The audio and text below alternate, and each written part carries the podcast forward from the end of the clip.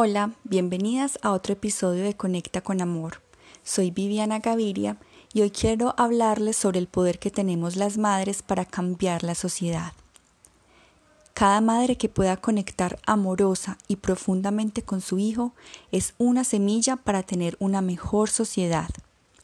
Sin embargo, para poder conectar de esta manera con nuestros hijos, primero debemos asumir nuestro dolor infantil, porque si no fuimos amadas de la forma en que necesitábamos cuando éramos niñas, no es posible lograr esta conexión amorosa y profunda con nuestros hijos.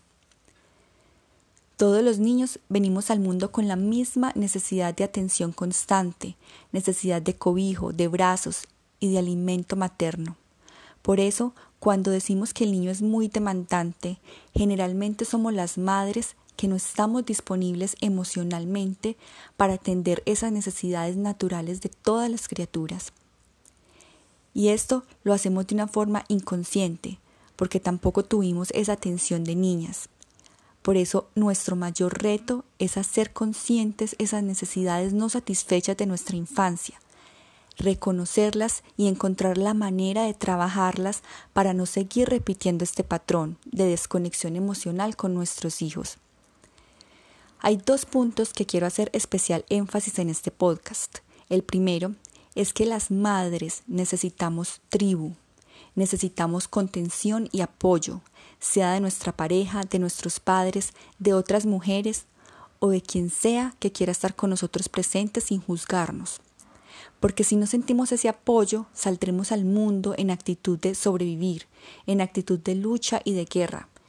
Y de esta manera nos pondremos una armadura que se hará cada vez más gruesa y nos alejará de esa conexión emocional con nuestros hijos. Y el segundo punto es que los niños son totalmente fusionales con sus madres, viven las emociones de sus madres como propias. Por eso a veces vemos que los niños están más irritados cuando nosotras tenemos alguna preocupación, pelea o disgusto. Así ellos no nos vean ni pelear, ni quejarnos, ni nada de esto, ellos absorben esa energía materna. Por eso es muy importante, antes de juzgar al niño y etiquetarlo por su comportamiento, ver el, ver el panorama completo de lo que está sucediendo con nosotras mismas.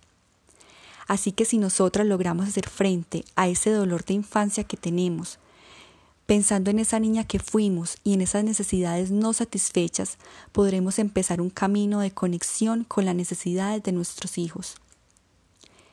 Cuando una madre logra reconocer lo que le sucede, lo logra manifestar adecuadamente, los niños no tendrán que manifestarlo como síntomas.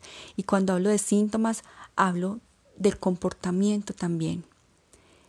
Y así, de esta manera, ellos serán personas disponibles emocionalmente para sus propios hijos. Y eso es reparador para la sociedad.